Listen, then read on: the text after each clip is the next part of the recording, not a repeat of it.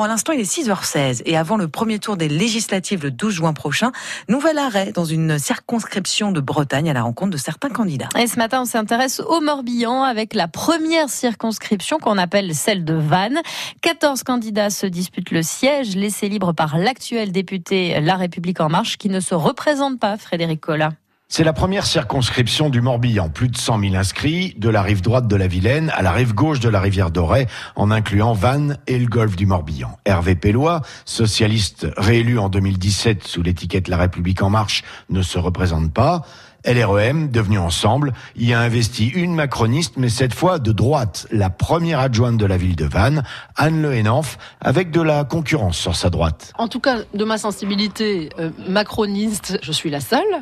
Moi, je me situe sur la droite modérée, euh, progressiste, humaniste, et puis euh, les deux autres candidats de la droite républicaine sont LR, donc pas de la majorité présidentielle. Deux autres, dit-elle, et elle les connaît bien, travaille et vote souvent avec. On est entre amis et ça tire à fleuret moucheté, pas au gros calibre. Pour les Républicains, c'est aussi un adjoint de la ville de Vannes qui est investi, François Ars.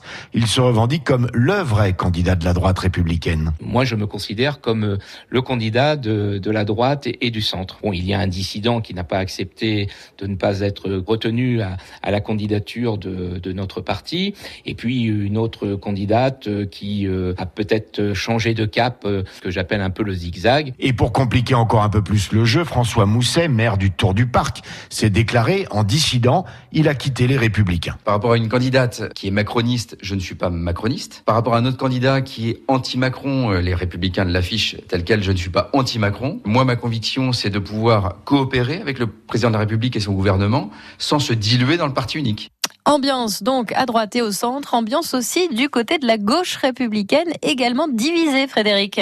Oui, avec un candidat de la nouvelle Union populaire écologique et socialiste, NUP, Luc Foucault, maire de Séné de 2008 à 2020, se présente au nom du Parti socialiste, dont il n'est pourtant pas adhérent, pas plus qu'il n'adhère totalement à la ligne NUP. Bien évidemment, je suis euh, en accord avec euh, les actions euh, dans le cadre de cet accord national.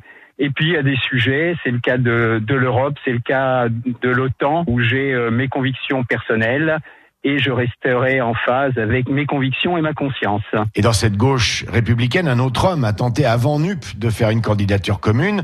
Yann Le Barayek, chevènementiste de la première heure, a échoué à faire l'union. Il part sous l'étiquette gauche républicaine. Je suis issu de partis d'anciens fondeurs du PS qui me soutiennent. Du coup là, je présente une candidature contre la politique néolibérale de Macron et contre le PS 21. Dans cette circonscription, la première du Morbihan, Emmanuel Macron est arrivé largement en tête au premier tour de la présidentielle, devant Jean-Luc Mélenchon et Marine Le Pen. Et en application des règles de l'ARCOM, voici les noms des autres candidats dans cette première circonscription du Morbihan.